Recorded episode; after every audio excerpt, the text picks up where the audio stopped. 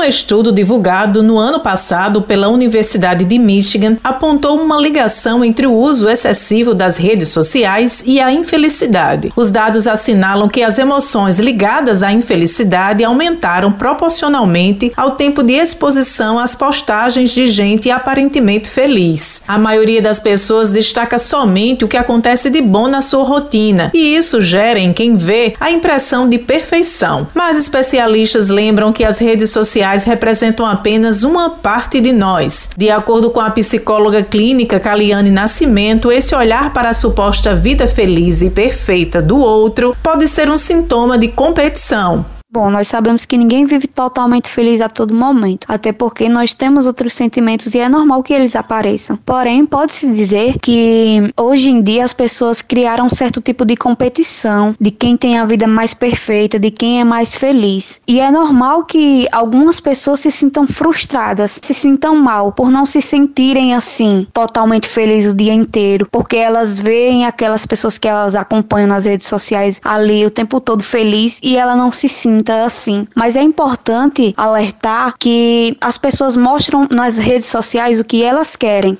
e que cada um tem a sua particularidade. Não dá para comparar a vida de um com o outro. Há pessoas tão ligadas no mundo virtual que utiliza até de artifícios para chamar atenção, como remover a foto de perfil, com a intenção de provocar alguma reação no outro. A psicóloga comentou sobre esse comportamento. Para se dizer que é um comportamento nocivo, tem que haver um certo tipo de conhecimento do que a pessoa está passando, né? Do que está acontecendo com ela naquele momento, porque pode ser sim uma forma de chamar a atenção, né? Remover a foto do perfil. Pode ser sim uma forma de chamar a atenção. Resta saber o que a pessoa está querendo sinalizar com aquilo, né? É algo a se observar. A influenciadora digital Renata Ellen contou um pouco de como vivencia o desafio diário para gerar conteúdos em suas redes sociais, mesmo quando não está nos seus melhores dias. Então, a gente que está sempre meio que exposto e tem que que estar tá sempre produzindo conteúdo, porque o Instagram é uma plataforma que cobra isso da gente, porque caso a gente não produza, ele simplesmente baixa os nossos números, realmente é meio complicado da gente é, lidar com isso, de ter alguns dias que você realmente não tá muito legal para aparecer e se expor. Então, a melhor forma que eu com isso é